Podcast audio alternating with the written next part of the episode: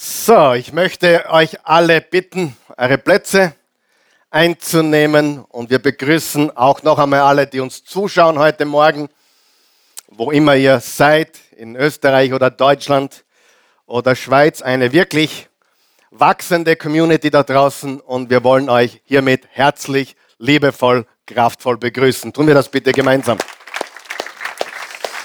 Ja. Wenn du zum ersten Mal da bist und du findest, findest das komisch, dass wir Menschen begrüßen, die gar nicht da sind, Sie sind dabei, wir haben eine sogenannte Online-Kirche, eine Parallelkirche sozusagen. Wir haben eine physische Kirche hier vor Ort und wir haben eine außerirdische Kirche da draußen in der Welt. Und das ist mir gerade so eingefallen, denn genau darüber reden wir heute in der Botschaft, in der Predigt, dass es zwei Parallelwelten gibt. Eine, eine physische, die wir sehen können, und eine geistliche, die wir mit unseren physischen Augen nicht sehen können. Und das eine ist irdisch, das andere ist himmlisch, das eine ist sichtbar, das andere ist unsichtbar. Und äh, wir freuen uns riesig, dass wir die Menschen, die für uns hier unsichtbar sind, aber die uns sehen können, Woche für Woche und das zunehmend wachsend erreichen dürfen mit dem wunderbaren, unvergleichbaren Evangelium von Jesus Christus. Wir tun das nicht zum Spaß oder Jux, wir tun es wirklich, weil wir davon überzeugt sind, dass es nichts gibt, was dem Menschen wirklich hilft und Hoffnung bringt, wie der Name Jesus. Der König der Könige, der Herr aller Herren und der Name über allen Namen. So, wir kehren heute zurück zu unserer Serie von Botschaften. Nach einer einwöchigen Pause wollen wir zurückkehren zu einem sehr interessanten und spannenden Bibelstudium über die unsichtbare und übernatürliche Welt. Wir reden über die übernatürliche Geschichte Gottes, so wie sie in der Bibel erzählt wird. Sie, die Bibel erzählt eine wahre Geschichte. Wer glaubt das? Ja?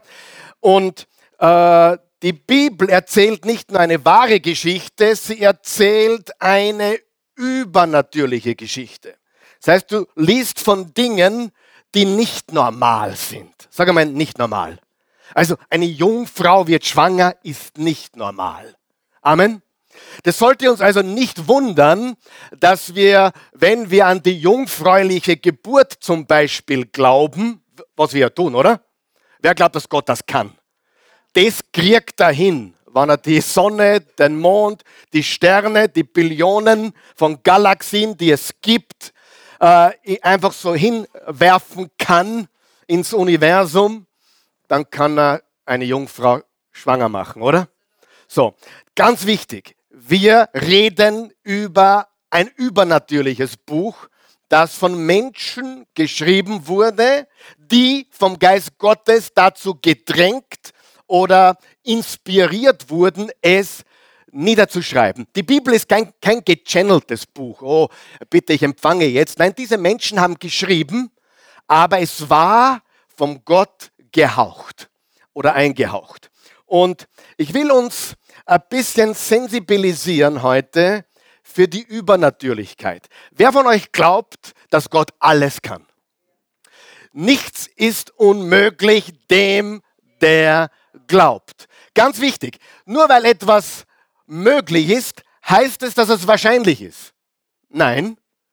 Ich habe meinen Kindern erklärt, da ist ein großer Unterschied zwischen Möglichkeit und Wahrscheinlichkeit. Ist es möglich, dass du ein Lotto 6 machst? Möglich ist es, wenn du spielst. Ist es wahrscheinlich? Nein. Ganz wichtig, dass wir unterscheiden zwischen möglich und wahrscheinlich. Es ist möglich, dass der Blitz dieses Gebäude heute trifft, aber wahrscheinlich ist es nicht. Aber ist es möglich? Sieh, und wir müssen verstehen, bei Gott ist kein Ding unmöglich. Nichts ist ihm unmöglich. Das heißt aber nicht, dass alles passiert, was möglich wäre, richtig? Nur weil es möglich ist, heißt es nicht, dass es wahrscheinlich ist. Versteht es jeder? Ganz wichtig.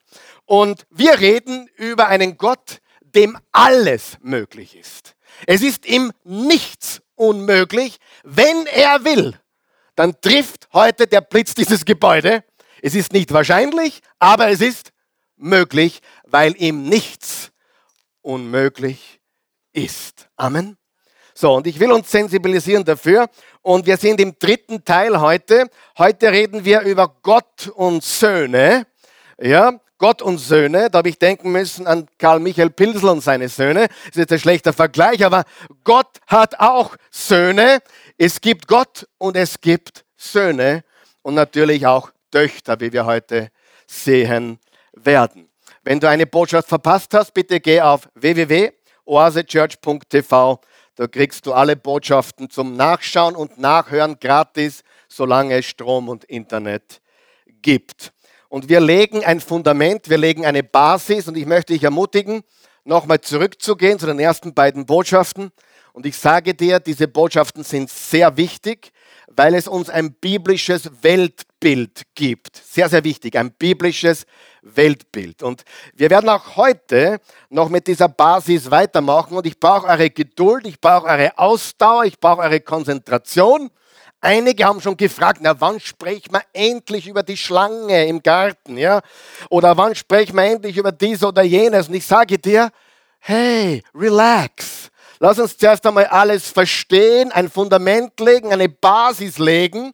Wir werden auch heute beginnen zu reden über diese unsichtbare Welt, aber es ist wichtig, dass wir die Basis richtig haben. Wer ist geduldig mit mir? Nur drei von euch, super. Ich bin so, ihr seid so gut zu mir. Wer ist geduldig mit mir? Ja, super, ist ein bisschen mehr. Ich sage dir, wenn, wenn du mir hilfst mit deiner Geduld, dann verspreche ich dir eines. Am Ende dieser acht Wochen, vielleicht wären es sogar neun Wochen, am Ende dieser Zeit wirst du die Bibel nie wieder so lesen, wie du sie jemals gelesen hast. Ich verspreche es dir. Du wirst ein Verständnis haben für das Wort Gottes, eine Liebe für das Wort Gottes. Du wirst Dinge verstehen, die du noch nie verstanden hast, wie zum Beispiel, woher kommen die Riesen? Die Bibel sagt, Goliath war drei Meter groß. Komisch, oder? Wer findet das komisch? Also, ich habe neulich gelesen, Goliath, und habe gedacht, richtig? Es gibt komische Dinge in der Bibel, aber ich sage dir, es gibt für all diese Dinge einfache Antworten. Wer glaubt mir das? Einfache Antworten. Warum es Riesen gab, warum auch im vierten Mose, als die Kinder Israels ins verheißene Land gingen und es ausspionierten, was haben sie da gesehen? Riesen. Wovor hatten sie Angst? Den Riesen. Und David hat einen der letzten Riesen auf Erden besiegt, Goliath. Und all das ist in die biblische Geschichte hineingewoben, ist extrem spannend. Aber die meisten Christen, wenn du sie fragst, wie kannst du das geben, dass da drei Meter äh, Lackel da war, wie kannst du das geben? Keine Ahnung. Und sechs, sechs Finger hatte er auf jeder Hand. Komisch. Was für ein komischer Vogel. Und die, die entweder sie haben irgendeine komische Erklärung oder sie springen drüber weil sie keine Antwort dafür haben. Wer ist bereit für Antworten für Texte in der Bibel, die komisch sind? Ich sage dir, die sind alle da. Und es, es hat mich so begeistert. Und äh, meine, mein, mein, meine ganze Reise, äh, die letzten drei, vier Jahre in meinem Bibelstudium waren wie noch nie in meinem Leben zuvor. Ich habe begonnen mit Vers für Vers Bibelstudium. Und dann bin ich hineingekommen in viele Dinge, die ich euch heute und die nächsten Woche, Wochen mitgeben werde. Ich sage dir, bevor du nervös wirst, was kommt jetzt alles? Wer ist ein bisschen nervös? Nicht nervös werden, locker bleiben. Der Karl Michael glaubt immer nur das Gleiche wie vor fünf Jahren. Er glaubt immer noch, dass Jesus der Herr ist, der König ist, der Retter ist. Ich bin von neuem geboren. Ich habe Jesus angenommen als Herrn und Erlöser. Ihr braucht keinen Stress haben. Aber das, was wir in der Bibel sehen, vertieft unsere Gewissheit, unseren Glauben in das, was wir glauben. Weil die meisten Christen glauben an Jesus, aber sie wissen nicht warum. Versteht ihr, was ich sage? Sie können es nicht erklären. Und dann werden sie natürlich von irgendeinem Doktor, der Atheist ist und auf einer Universität unterrichtet, aufgeplattelt ja, und aufgemacht wie eine Dose Tomaten. Und das muss nicht sein. Wir können die Dinge wissen, weil die Bibel uns sehr viel sagt. Du wirst nach dieser Serie die Dinge glauben mit einer Intensität wie noch nie zuvor und auf einem ganz anderen Level. Wir haben intelligenten Glauben, wir haben starken Glauben, wir haben nicht einen Glauben, naja, wir glauben heute irgendetwas, weil alle Religionen sind gleichwertig. Quatsch. Wir glauben die Wahrheit und wir wissen warum. Amen. Wir glauben die Wahrheit, Jesus ist die Wahrheit, Gott ist der Schöpfer von allem und wir wissen, warum wir glauben, was wir glauben. Richtig? Ja, da ist kein Ratespiel. Okay? Und ganz freue ich mich darauf, dass wir dann im Februar, wann die Serie vorbei ist, werden wir ein, ein Samstag übernatürliches, ein Supernatural Seminar machen. Ich werde einen ganzen Tag über sieben Stunden reden, über Dinge, die ich in den Predigten die nächsten acht Wochen nicht reden kann, beziehungsweise zu vertiefen. Das wird noch einmal etwas ganz Besonderes. Wiederholen wir kurz die ersten beiden Botschaften. Die Bibel erzählt eine komplette Geschichte von Anfang bis zum Ende. Die Bibel ist eine einheitliche Geschichte, die zu Jesus führt und zu meiner Bestimmung. Und die Bibel ist ein übernatürliches Buch.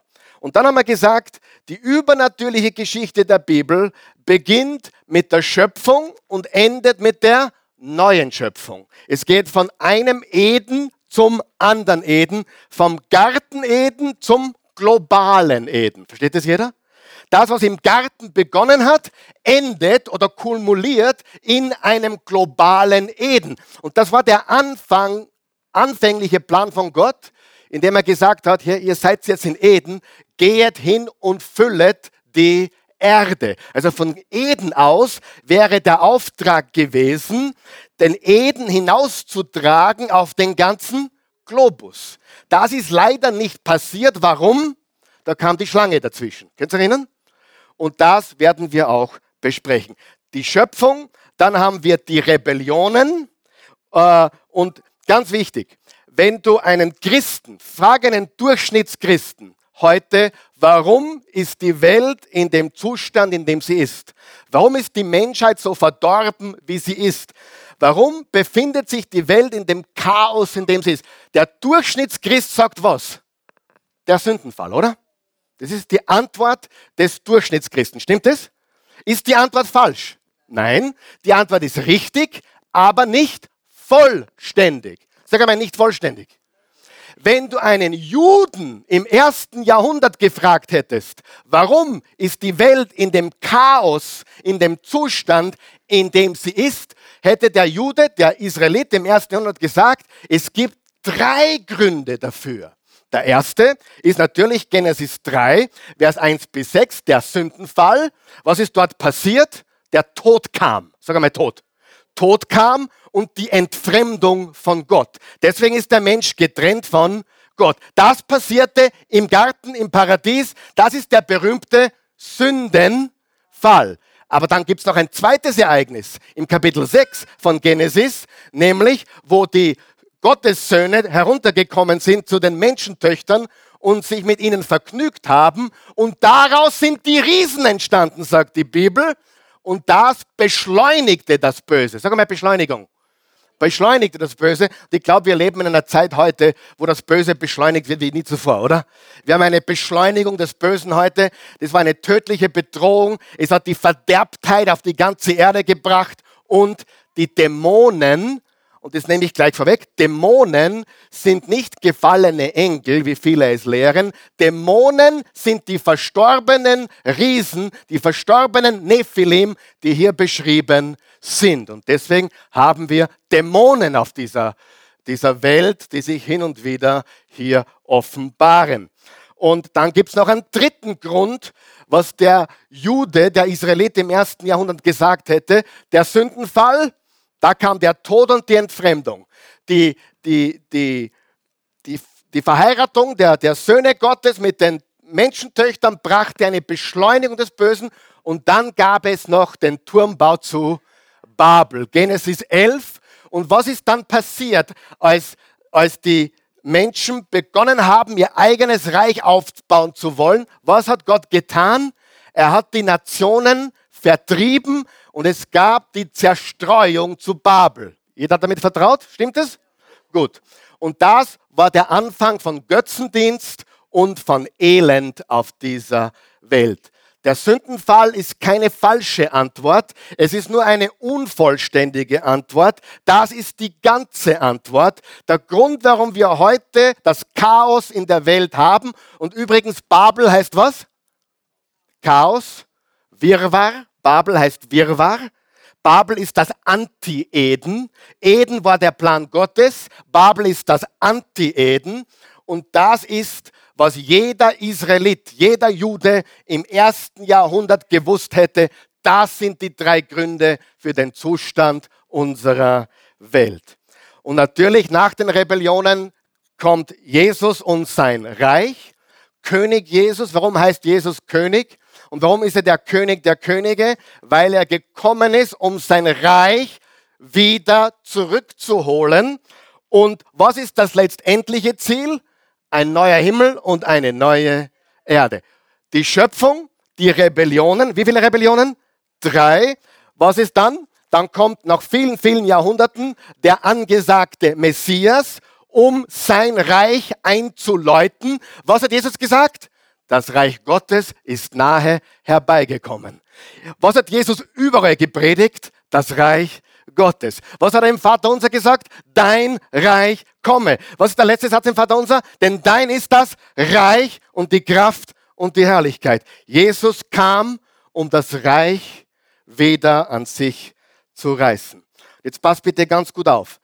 Jeder Jude, wenn er auf den Messias schaut, manche warten ja noch, das wissen wir. Aber wenn ein Jude an den Messias denkt, das ist sehr, sehr wichtig. An was denkst du, wenn du an Jesus denkst? An den Retter, oder? Vergebung der Sünden. Das ist richtig, aber nicht vollständig. Der Messias, die Erwartung, die jeder Israelit, die jeder Jude an den Messias hat oder hatte, ist, dass er alle drei, sagen wir alle drei, alle drei Probleme wieder richtet. Logisch, oder? Was ist beim ersten, beim Sündenfall passiert? Tod und Entfremdung. Richtet Jesus das wieder? Hat er Leben gebracht? Hat er uns wieder, die wir entfremdet waren, zurück zu Gott gebracht? Ja, bingo. Das ist erstens. Zweitens, äh, hat, hat, er, hat, hat er auch das Böse besiegt? Hat er das Böse besiegt? Warum sehen wir das noch nicht? Es hat angefangen. Er hat das Böse besiegt. Er hat es besiegt, aber es ist noch nicht. Wer glaubt, er hat ewiges Leben? Du hast es, aber du siehst es noch nicht. Stimmt es? Genauso ist es hier. Jesus hat das Böse besiegt, aber es ist noch nicht sichtbar. Und was ist äh, die dritte Sache, die der Messias wieder äh, richtet? Das ist, er vereint die Nationen wieder. Was hat, was hat Paulus gepredigt? Weder Jude noch Grieche, weder Mann noch Frau, weder Sklave noch Frau. Sie werden alle eins, sag mal eins, sein in Christus. Und ist es nicht interessant, wenn du Genesis 11 studierst, den Turmbau zu Babel mit der Zerstreuung und dann liest du Apostelgeschichte 2 und sie haben begonnen zu predigen in anderen Sprachen. Jetzt pass auf, die kamen von überall nach Jerusalem, um zu feiern. Und dann plötzlich haben die Apostel gepredigt in einer Sprache, die sie weder je gesprochen haben, noch verstanden haben. Und wo sind die Leute zurückgegangen, die nach Jerusalem kamen? Wieder nach Hause, bis nach Äthiopien. Und in Babel hat die Zerstreuung stattgefunden. Am Pfingsttag beginnt die Vereinigung wieder in einen Leib. Hat das jeder verstanden? Das ist unglaublich wichtig.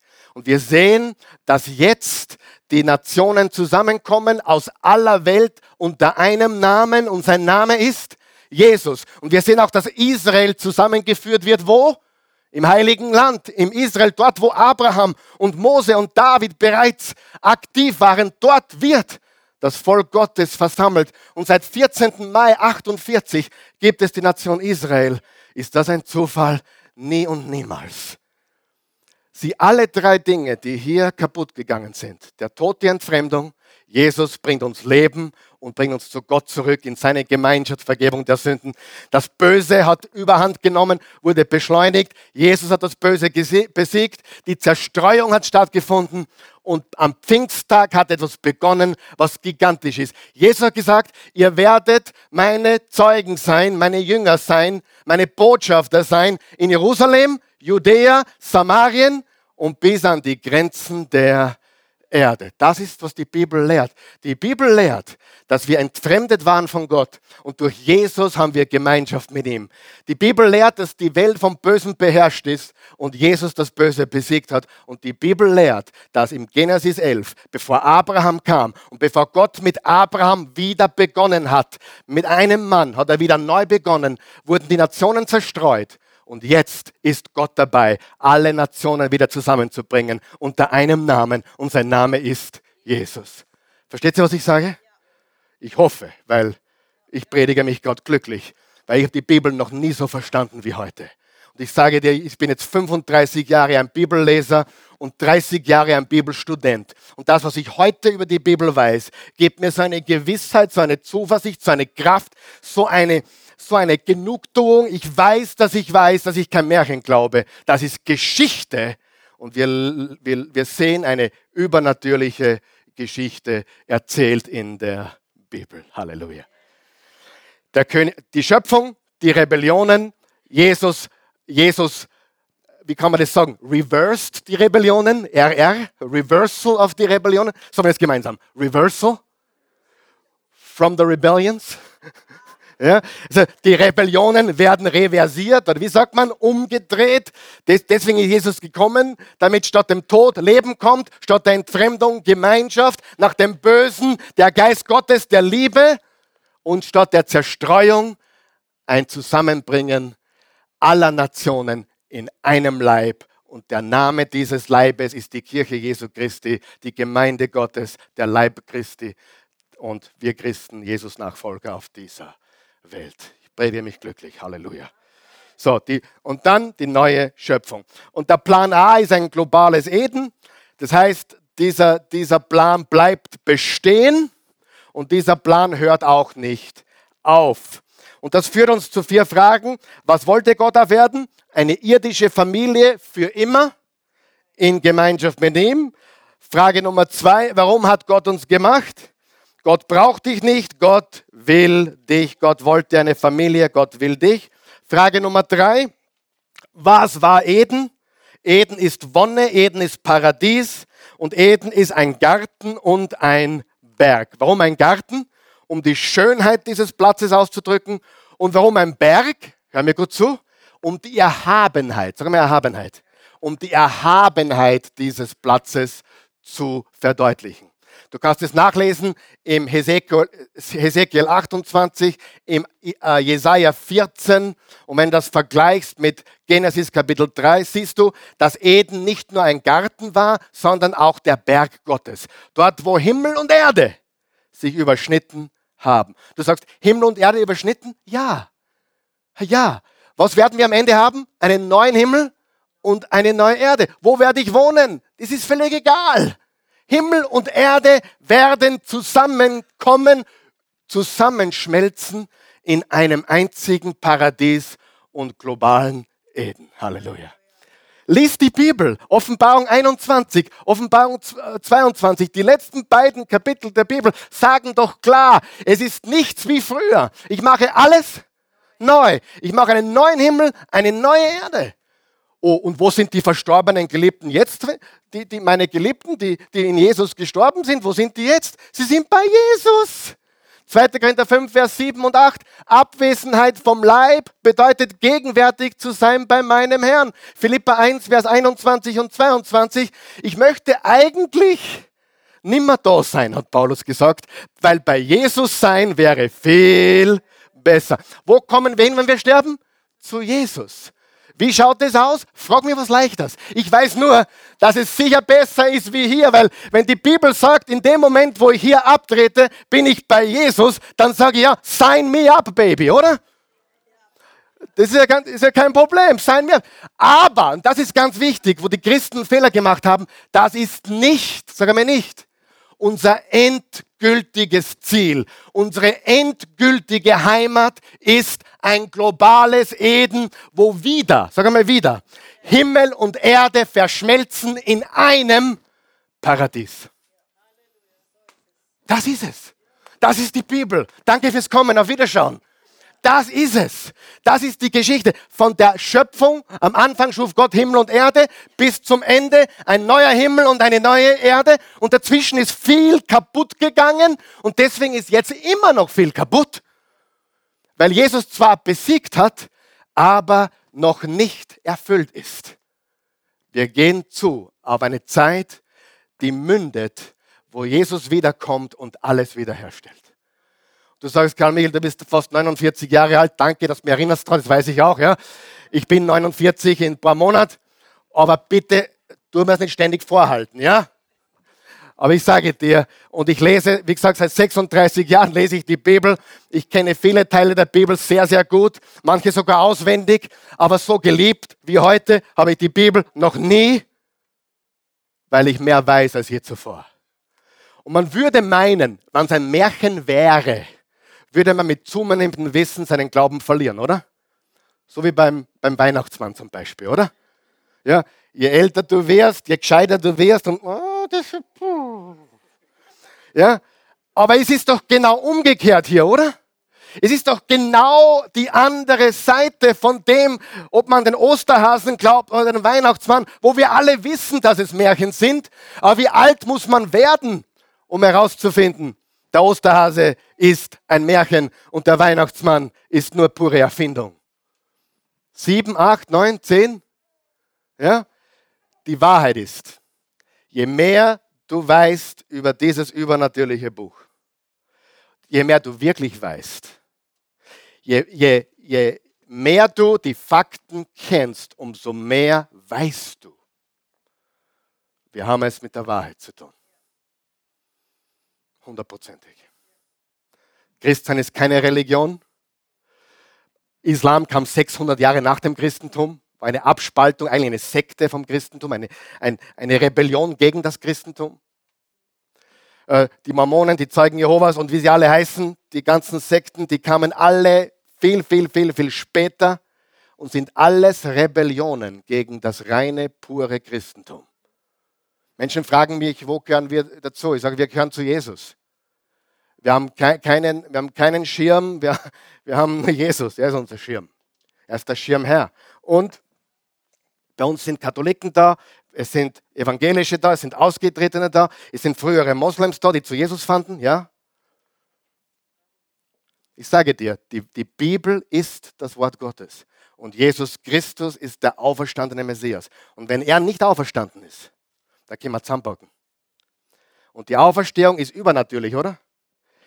Ist es normal, dass jemand, der begraben wurde, zwei Tage später spazieren geht durch Jerusalem?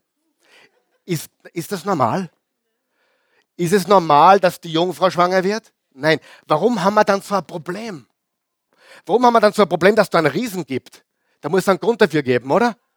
Warum haben wir so ein Problem, dass, keine Ahnung, dass, dass es Engel, Dämonen und, und Geister gibt, die wir nicht sehen können? Wann Gott das Rote Meer gespalten hat, die sind auf trockenen Fuß durchgegangen. Ist das passiert? You better believe it. 100 Pro. Seh, wenn du einmal verstanden hast, dass Gott alles kann, dann hast du kein Problem mehr mit dem Roten Meer, du hast kein Problem mehr mit dem Goliath, Du hast kein Problem mehr mit der unfreilichen Geburt. Du hast kein Problem mehr, dass das Grab leer war, drei Tage später. Du hast kein Problem mehr, dass es bei der Kreuzigung mitten am Tag finster wurde und dass sich gleichzeitig der Vorhang im Tempel zerrissen hat. Dass die Gräber aufgegangen sind. Du sagst, ist das alles wahr? Ja, sicher. Das ist Geschichte. Das ist Geschichte. Die Bibel ist die Wahrheit, ist ein übernatürliches Buch. Ihr denkt, ich bin verrückt, oder? Na, Gott sei Dank. Ah, die Bibel muss ich, jetzt muss ich Gut. Ah, was war Eden? Wem helfe ich heute schon? Wer, schon, wer will schon wieder neu lesen in der Bibel? Wow! Super. Frage Nummer vier. Was ist das Ebenbild Gottes? Der Mensch, die Menschheit. Jedes Geschöpf in dieser Kategorie. Je, wenn du ein Mensch bist, bist du Ebenbild Gottes. Egal, ob du im Koma liegst oder im Bauch der Mutter bist. Egal, ob du taub bist, blind bist, äh, gelähmt bist oder topfit bist. Du bist als Mensch Ebenbild Gottes, weil Gott den Menschen zu seinem Ebenbild gemacht hat. Und deswegen ist Abtreibung immer falsch. Und deswegen ist es immer falsch, wenn man jemanden als Menschen, nicht für das, was er getan hat. Was Menschen tun, ist teilweise furchtbar. Stimmt das? Das ändert aber nicht, dass dieser Mensch ein Geschöpf Gottes ist, im Ebenbild Gottes, geliebt von einem liebenden himmlischen Vater. Okay, jetzt können wir weitergehen. Haben wir die Basis? Hat jeder ein Verständnis über was die Bibel sagt? Wo, wo hat es begonnen? In Eden. Wo geht es hin? Auf ein globales Eden. Garten Eden zu globalen Eden. Das, was klein begonnen hat, wird groß weltweit Paradies. Halleluja. Gut, aber da war doch noch was, oder? Richtig, da ist noch was. Es geht noch weiter. Geschöpfe Gottes vor der Erschaffung des Menschen. Es gibt über, schreibt das auf bitte, es gibt übernatürliche Kinder Gottes. Bevor Gott den Menschen in seinem Bilde schuf, hatte er bereits eine Familie. Stimmt das? Das werden wir uns heute anschauen. Hatte Gott bereits eine Familie, bevor er den Menschen schuf?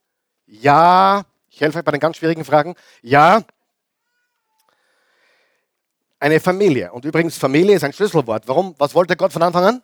Eine Familie. Noch einmal, warum sind wir so überrascht? Warum werden komische Stellen in der Bibel entweder übersprungen, weil sich der Prediger nicht drüber traut? Oh, das ist komisch. Lass uns die nächsten drei Verse auslassen. Habe ich wörtlich schon gehört übrigens. Äh, die haben, was, die haben ein Bibelbuch studiert und dann sind sie drüber gesprungen, weil das haben wir nicht verstanden. Ist es eine Schande, was nicht zu verstehen? Nein. Aber gibt es Antwort für die Dinge, die wir nicht verstehen? Ja. Sollten wir danach suchen und graben? Definitiv. Ja? Sie, eine Jungfrau wird schwanger. Ein Typ läuft auf dem Wasser. Ist das normal? Wasser wird in Wein verwandelt. Ist das normal? Hat das schon mal erlebt? Nein. Ein totes Mädchen wird auferweckt. 2000 Schweine laufen einen Hang hinunter und ersäufen sich selbst. Ist das normal? Zwei Millionen Menschen marschieren auf trockenem Boden durch das Rote Meer. Ist das normal? Zwei Millionen. 600.000 Männer plus Kinder und Frauen. Zwei Millionen Menschen gingen durch das Rote Meer, durch mit Moses. Das sind alles Dinge, die nicht normal sind. Das ist nicht so, dass man sagt, okay, wir sind mit beiden Beinen auf dem Boden, super, das können wir, das können wir verstehen, oder? Nein, das können wir alles nicht verstehen. Verstehst du Weihnachten? Verstehst du, Gott wurde Mensch, Jungfrau, ist schwanger? Nein, verstehen wir nicht. Verstehst du Ostern? Das Grab ist leer? Hey, wir haben ihn begraben. Und keiner der Jünger, keiner der Jünger hat glaubt. Die sind zum Grab gegangen und waren verwundert obwohl er ständig gesagt hat. Äh, die, Freunde, ich werde, ich werde gekreuzigt. Nein, das passiert dir nicht, Meister. Weg von mir, Satan. Jesus war nicht immer diplomatisch. Aber Jesus hat es durchgezogen. Und wir werden in den nächsten Predigten herausfinden, er hat sogar provoziert. Jesus hat provoziert. Er musste es provozieren. Stell dir vor, er kam ja, um zu sterben, oder? Ich meine, überleg dir, wenn ich will, dass man mich quasi äh, ins Jenseits befördert, dann muss ich mich anstrengen, dass jemand so wütend auf mich ist, dass was passiert. Ich kann euch beweisen, Jesus hat es provoziert. Jesus hat die Pharisäer äh, provoziert. Er hat es produziert auch, ja, am Anfang provoziert. er ist der Schöpfer, nur so nebenbei. Er hat es provoziert. Er hat die Dämonen provoziert, richtig? Er hat den Teufel provoziert. Apropos, warum hat Jesus in die Wüste müssen? Weil die Wüste, warum hat, der erste Gang war in die Wüste. Und Satan hat ihm genau die drei Versuchungen gegeben wie der Eva. Hey, wenn du dich vor mir niederwirfst, dann gebe ich dir alles, was du siehst. Hey, du bist Gottes Sohn, mach doch diese Steine zu Brot. Oh, stürz dich runter, Gott wird dich beschützen. Die genau gleichen drei Versuchungen wie Eva und Adam, nur in anderer Form. Warum musste Jesus in die Wüste? Schnall dich an. Die Wüste ist ein Anti-Eden. Hallo, seid ihr wach? Die Wüste symbolisiert den Ort des Todes. Das Gegenteil von Garten und Berg, oder? Das Gegenteil vom Paradies. Und darum war der erste Gang von Jesus in die Wüste, um dort in der Wüste, im Bereich des Todes, dem Satan, dem Herr über den Tod, den Herrscher des Reich des Todes, Entschuldigung, zu besiegen. Nachdem er das getan hat, kam er aus der Wüste und hat seinen Dienst, sein Wirken am Reich Gottes begonnen. Habt ihr es verstanden? Das ist unglaublich wie die Dinge alle ineinander greifen, alle zusammenhängen und wie, wie alles entweder Eden oder Anti-Eden ist. Leben oder Tod. Eden oder Babylon. Ist alles da. Halleluja. Dieses Buch ist übernatürlich. Wer glaubt schon? Wer denkt jetzt, jetzt werde ich es sicher anders lesen schon? Wer ist schon soweit? Wer wird es jetzt schon anders lesen? Mhm. Oder zum ersten Mal, hey, wenn du es noch nie gelesen hast, hey, hast gleich einen gescheiten Anfang. Heute werden wir nur ganz kurz, weil heute haben wir Abendmahl auch noch. Jetzt, ich bin schon sehr, sehr, sehr. Uh, ich muss anzahlen. Aber wenn es mir aufhört, das hilft nichts. Ja, eine kurze Vogelperspektive über die unsichtbare Welt. Sehr vereinfacht heute und die Details in den nächsten Wochen. Was haben wir gelernt? Es gibt übernatürliche Kinder Gottes. Zum Beispiel, wer war vorher da? Die Schlange oder Adam und Eva? War das ein Tier? Nein. Das war ein geistliches Wesen. Wir wissen von Jesaja 14 und Ezekiel 28, da ist die Rede von einem gewissen Luzifer oder Lichtträger, einem geistlichen Wesen. Und dieses geistliche Wesen rebellierte gegen Gott. Dazu mehr in einer anderen Botschaft, aber ganz wichtig. Es war ganz wichtig, es gibt heute nur einen wichtigen Punkt. Es waren vor uns Menschen schon Kinder Gottes da. Aber nicht, auf einer, in, nicht in physischer Form, sondern in übernatürlicher Form. Viele reden von Engel zum Beispiel. Aber wisst ihr, wenn man in Österreich mit jemandem über Engel redet, da kommen sehr viele komische Dinge. Ja? Weißt du, Engel sind real, sie sind wahrscheinlich in diesem Raum, sie sind wahrscheinlich überall, aber, und sie dienen uns auch von Zeit zu Zeit, sie helfen den Menschen, ohne es zu wissen. Hast du sicher schon erlebt, oder? Aber, jetzt hör mir ganz gut zu, wir dürfen sie nicht suchen. Hast du mich gehört? Wir suchen nur Jesus und den Vater. In dem Moment, wo du beginnst, Erzengel Michael zu suchen und irgendwie zu glorifizieren oder, oder dann begibst du dich auf unbiblischem Boden. Haben wir das verstanden? Die Engel sind da, aber unser Mittler ist Jesus und Jesus alleine. Amen. Bitte, wenn du da bist und du bist veranlagt in diese geistliche, komische Welt von Erzengel Michael und keine Ahnung und Licht verbreiten und Gabriel und keine Ahnung was noch und vielleicht sogar Horoskop und andere äh, übernatürliche Dinge, das ist gefährlicher Boden. Und wenn du Christ bist, brauchst du kein Horoskop. Und du, bra du brauchst auch nicht wissen, welcher, welcher Sternzeichen du bist. Es ist völlig egal. Hallo? Sind wir noch wach? Wir reden von einem biblischen Weltbild. Und Jesus ist unser König und Jesus ist unser Mittler. Und wenn wir zu Gott kommen wollen, die Bibel sagt unmissverständlich, wir kommen zum Vater im Namen von Jesus. Halleluja. Kurze, Vogel, kurze, kurze Vogelperspektive. Ich glaube, meine Familie denkt, ich bin komplett ausgeflippt. Ich weiß, sie denken es, aber das ist völlig egal. Ja. Ich, aber ist es okay, Christi? Sie gibt mir ein High. Oh, die Christi ist leicht zum Überzeugen. Ist mir schon immer, ist mir schon immer gelungen. Okay, nein. Von mir leicht zu überzeugen. Die Christi ist perfekt. Sie, egal, was ich sage zu Hause, egal. Whatever you say, baby. Selbstverständlich. Egal, was du sagst. Ja. Egal, was du sagst.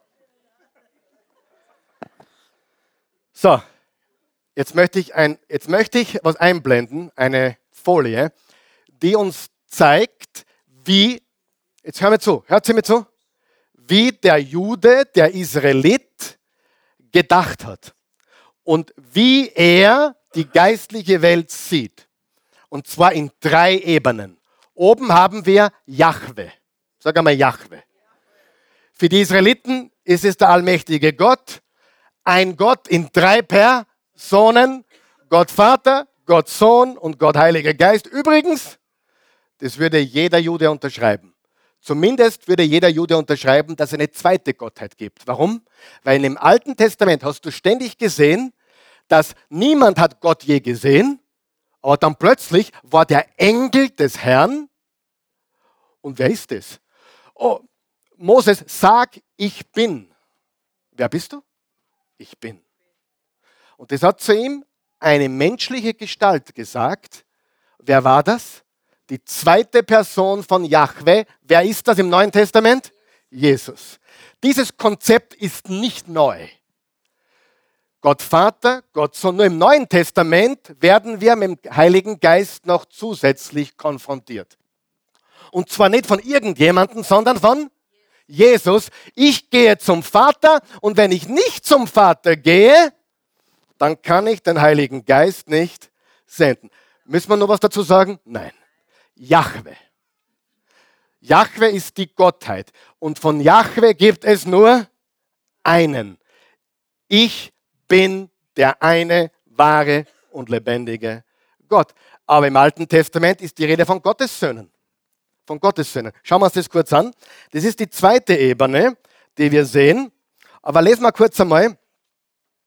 Äh, also ich habe nur ein Ziel heute, dass wir ein Bewusstsein schaffen für die geistliche Welt, dass wir ein Bewusstsein schaffen für die Parallelwelt, für diese zweite Welt, für die, die physischen Attila ist ein physischer Sohn Gottes, eine physische Tochter Gottes, aber es gibt in der anderen Welt auch Söhne und Töchter Gottes. Okay? Alles klar? Oder zumindest nur Söhne Gottes, aber da gibt es kein Geschlecht in der anderen Welt. Okay?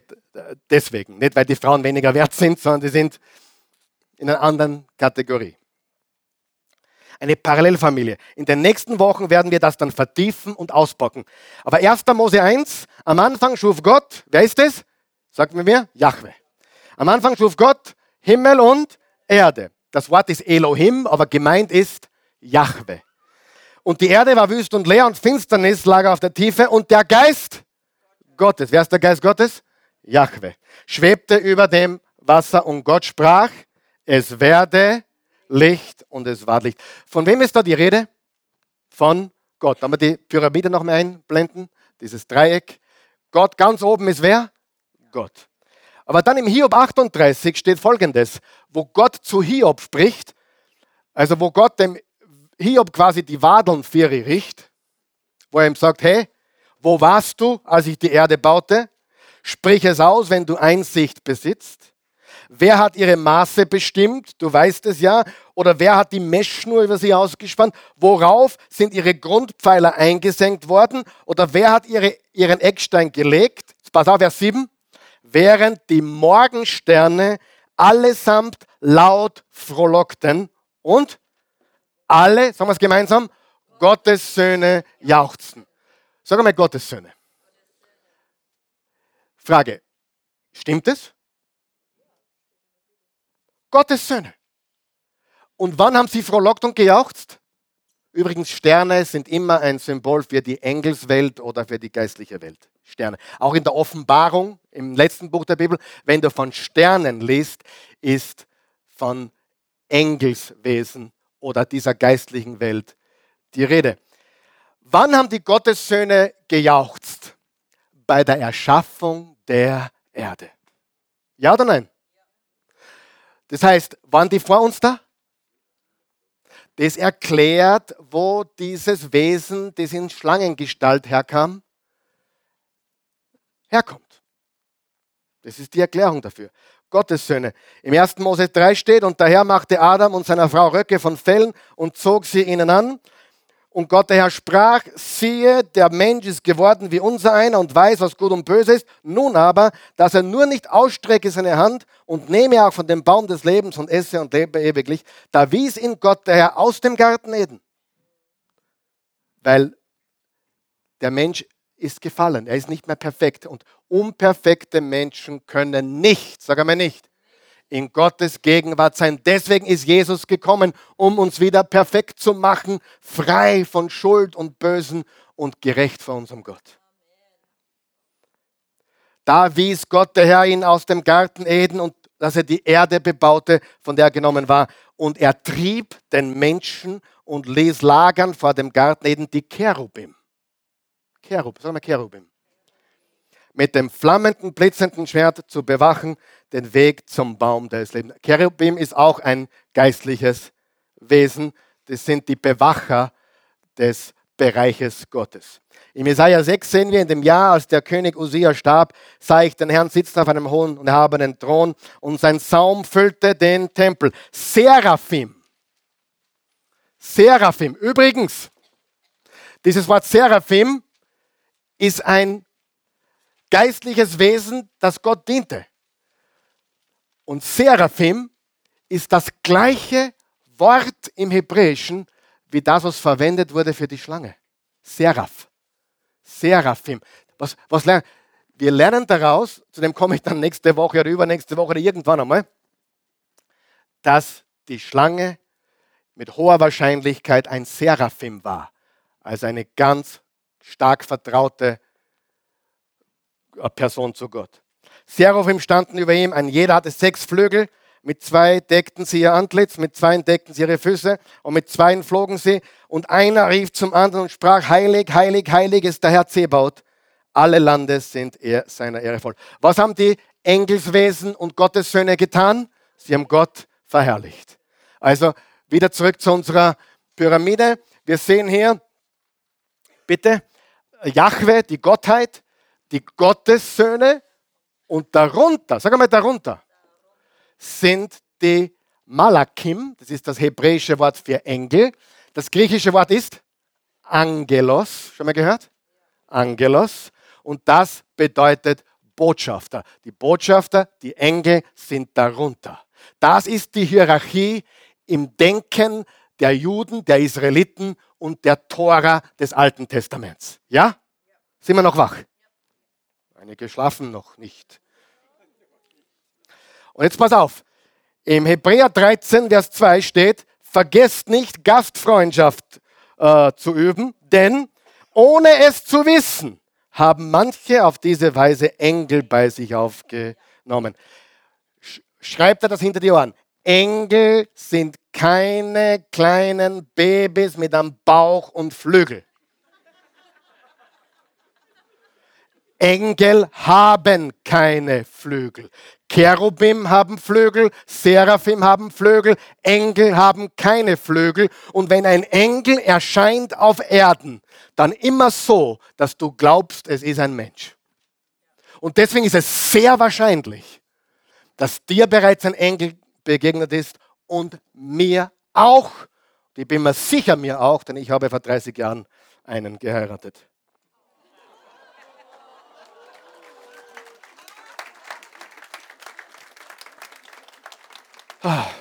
Ich, ich, ich, muss, ich, muss, ich, muss, ich muss Pluspunkte sammeln, dringend.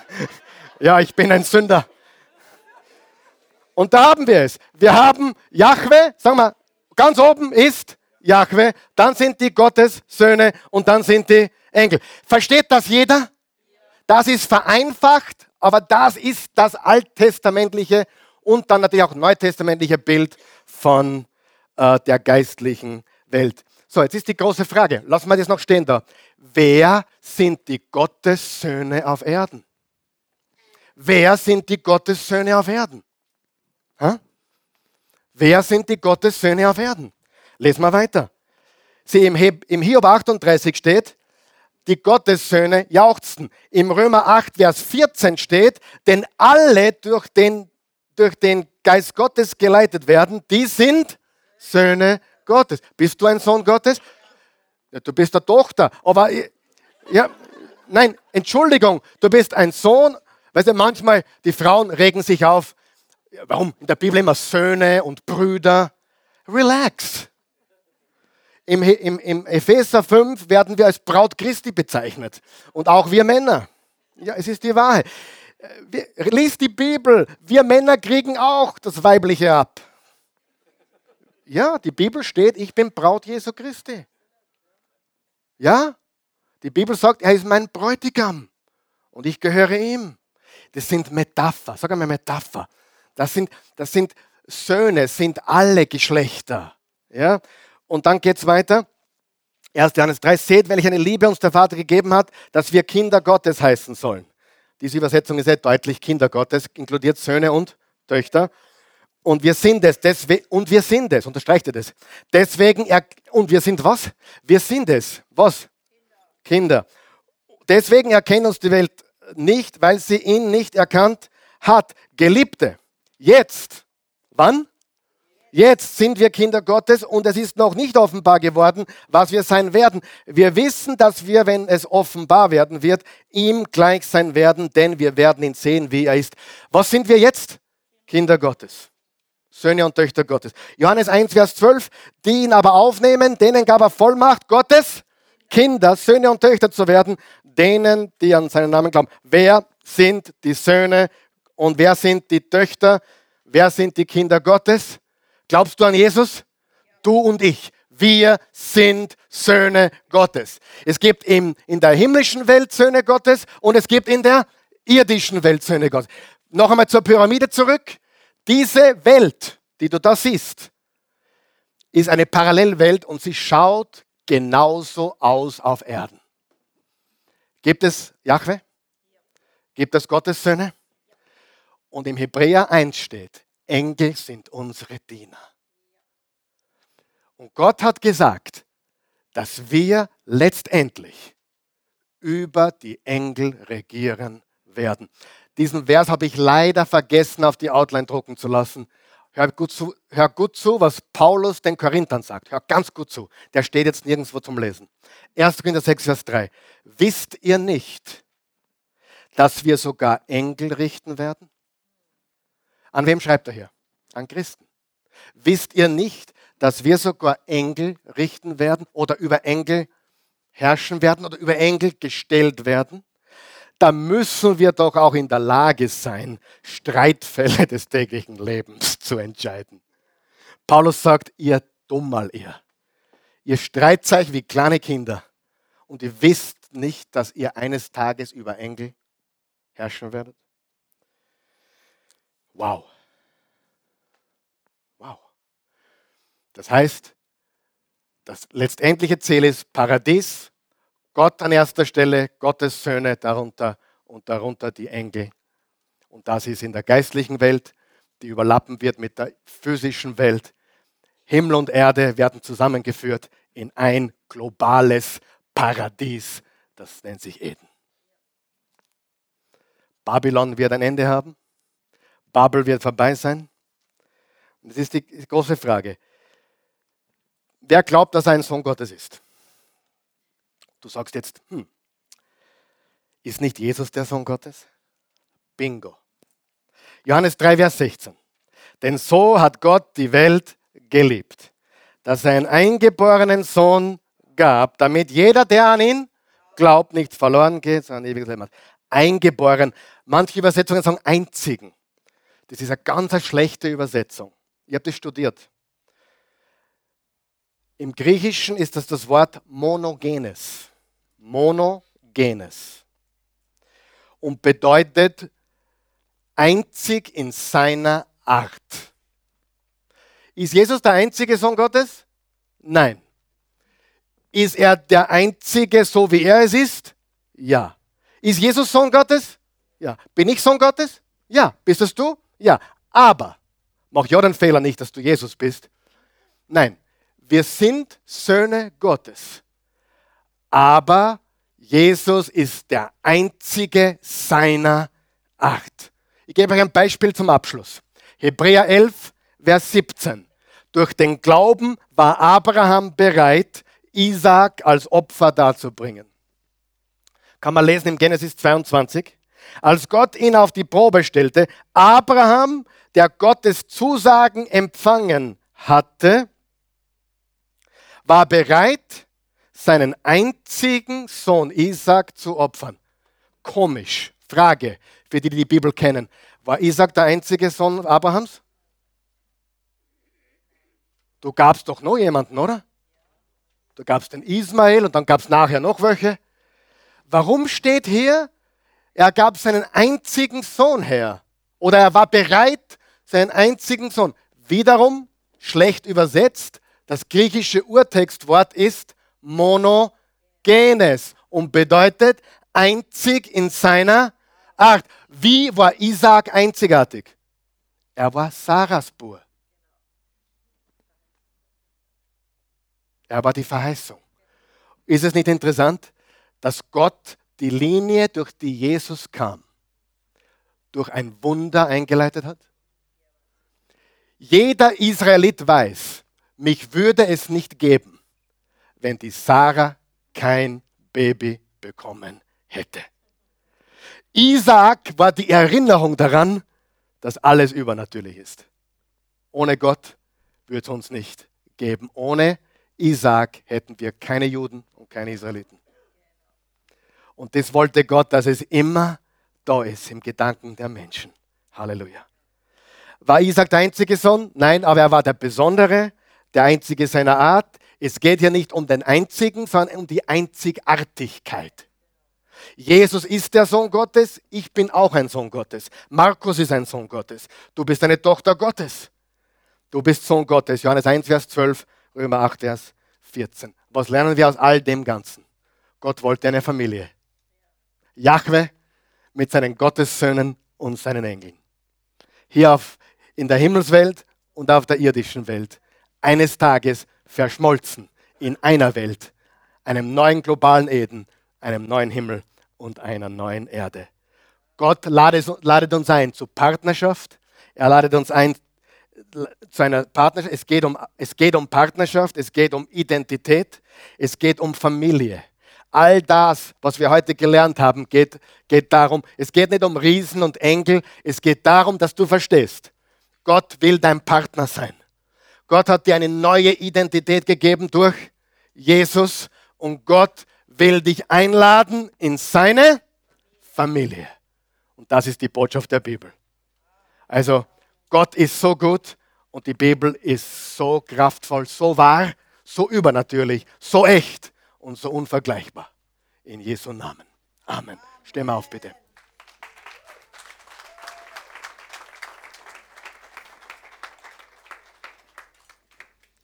Vater im Himmel, wir loben dich und preisen dich und ich danke dir für deine unendliche Güte und Gnade. Und ich bin so begeistert von deinem Wort und ich hoffe, dass wir heute einige entfachen konnten, entzünden konnten, dass sie wirklich Nachfolger Jesu werden und Studenten deines unvergleichbaren Wortes, das du uns gegeben hast. Zuerst durch die Tora, das Alte Testament, die hebräische Bibel und später dann durch das Neue Testament. Wir danken dir dafür und ich, ich ich lobe und preise dich für das, was du hier an diesem Ort tust heute Morgen. Und auch die, die diese Botschaft verfolgt haben, online zuhören oder zuschauen jetzt. Wenn du hier bist oder diese Botschaft jetzt verfolgst, dann möchte ich dich einladen zu dieser Partnerschaft mit Gott, zu einer neuen Identität, ein Sohn Gottes zu werden. Sie, oder eine Tochter Gottes natürlich. Sie, Jesus hat zu den Pharisäern gesagt, ihr habt den Teufel zum Vater. Und Jesus hat genau diese Menschen, die in der Gewalt des Teufels waren, eingeladen, in die Familie Gottes, Söhne und Töchter zu werden.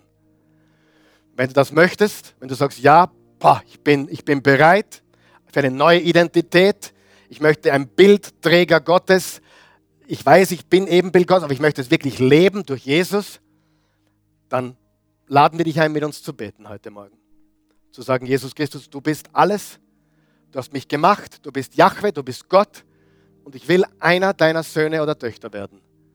Und ich will für immer Vergebung haben.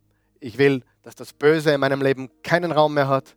Und ich will, dass jede Verwirrung des Babylon in meinem Herzen keinen Raum hat. Bis zu dem Zeitpunkt, wo ein neues Eden da ist und ich mit dir herrschen werde über die Engel mit meinen Brüdern und Schwestern in einem neuen Himmel, einer neuen Erde, in einem globalen Eden. Wow, was für eine Geschichte. Bete, bete mit mir, wenn du möchtest. Guter Gott, ich komme zu dir, wie ich bin. Ich bin ein Sünder. Ich war in Rebellion. Ich habe immer wieder rebelliert. Ich habe dich nicht auf, aufgenommen. Ich habe dich ausgeschlossen. Heute möchte ich bekennen, Jesus, dass du Gott bist. Dass du der Schöpfer von Himmel und Erde bist. Dass du Mensch wurdest.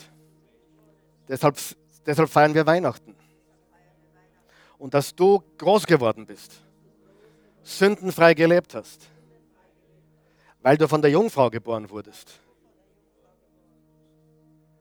Du bist für mich am Kreuz gestorben, hast alle meine Sünden getragen, meine Schuld getilgt, weggewaschen.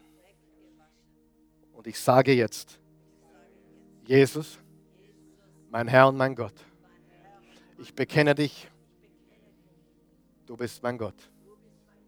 In Jesu Namen. Amen. Halleluja.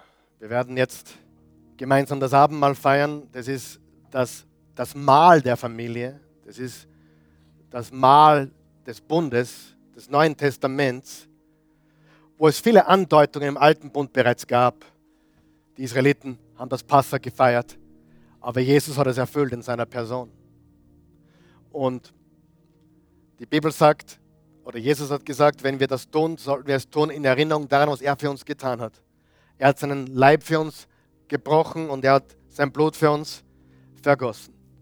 Bei uns ist jeder eingeladen, teilzunehmen, mit einer Ausnahme oder zwei Ausnahmen. Wenn du sagst, ich glaube nicht, dann bitte nimm nicht teil, weil du solltest an Jesus glauben. Wenn du glaubst, bist du herzlich eingeladen. Muss ich dazugehören in der Oase? Nein. Muss ich katholisch sein? Nein. Muss ich evangelisch sein? Nein. Muss ich orthodox sein? Auch nicht. Was musst du? Glauben. Dass er der ist und dass er der Erlöser ist. Erstens. Also herzlich willkommen, wenn du glaubst. Ich bin aus der Kirche ausgetreten. Wurscht. Wenn du glaubst, bist du ein Kind Gottes. Amen. Wenn du da bist und du glaubst, dass du ein guter Christ bist, oh, ich bin so gut und ich bin ja so viel besser wie alle anderen, dann bist du ein Pharisäer dann bitte bleib sitzen. Du bist nicht eingeladen. Darf ich so ehrlich sein? Oh, der Pastor hat mich ausgeschlossen aus dem Abendmahl, weil ich gesündigt habe. Den Pastor möchte ich mal gerne sehen. Ich möchte das biblische Konzept dafür wissen. Ich habe zu viel gesündigt, deswegen darf ich am Abendmahl nicht teilnehmen. Habe ich nirgendwo gelesen. Wenn du nicht bereit bist, umzukehren, bleib sitzen. Aber wenn du gestern jemanden ermordet hast, dann bitte stell dich heute der Polizei. Geh ins Gefängnis. Nimm die Vergebung Jesus an und feiere Jesus, den Erlöser. Amen. Das ist das Evangelium. Alles andere ist religiöser Quatsch. Jesus ist für Sünden gestorben. Und wenn du von tiefstem Herzen bereust, bist du eingeladen. Keine Sünde schließt dich aus vom Gnadenangebot Gottes. Nur deine Mangel an Umkehr. Steht's hier? Yes? Jetzt weiß jeder, wer kommen darf und wer nicht. Jetzt müsste eigentlich jeder kommen dürfen, oder? Jeder sollte jetzt glauben können und jeder sollte jetzt Busse tun können und sagen, hey, ich war selbstgerecht, ich habe so viel getan. Also komm mal nach vorne, während wir was spielen da vorne, komm nach vorne, bedien dich und dann geh zurück zu deinem Platz, okay? Wir wollen jetzt uns einfach besinnen auf das, was wir heute gehört haben, auf diesen unglaublichen ewigen Plan Gottes, seine Sehnsucht nach Familie, seine Sehnsucht nach Gemeinschaft mit uns, seine Sehnsucht nach der Partnerschaft mit uns, diese ausgestreckte Hand, diese Gnade, diese Liebe, diese Güte. Und wenn noch was ist in deinem Herzen und du weißt, das musst du, das musst du Gott geben, das musst du abstellen, das musst du, du musst dich um, umdrehen, du musst umkehren, du musst um Vergebung bitten, dann mach das jetzt still, wo du stehst. Aber ich sage dir eines, egal was du getan hast, Jesus Christus und seine Vergebung ist größer. Seine Gnade ist viel größer als deine Sünde. Und sein Leben ist viel stärker als alles andere. Stärker als der Tod sogar. Du hast nichts mehr zu fürchten. Nehmen wir das Brot zur Hand und sagen wir, danke Jesus, dass du deinen Leib für, für mich gebrochen hast. Lass uns das Brot brechen und sagen, danke, dass du es gegeben hast, mir zum Heil, mir zum Heil. Amen.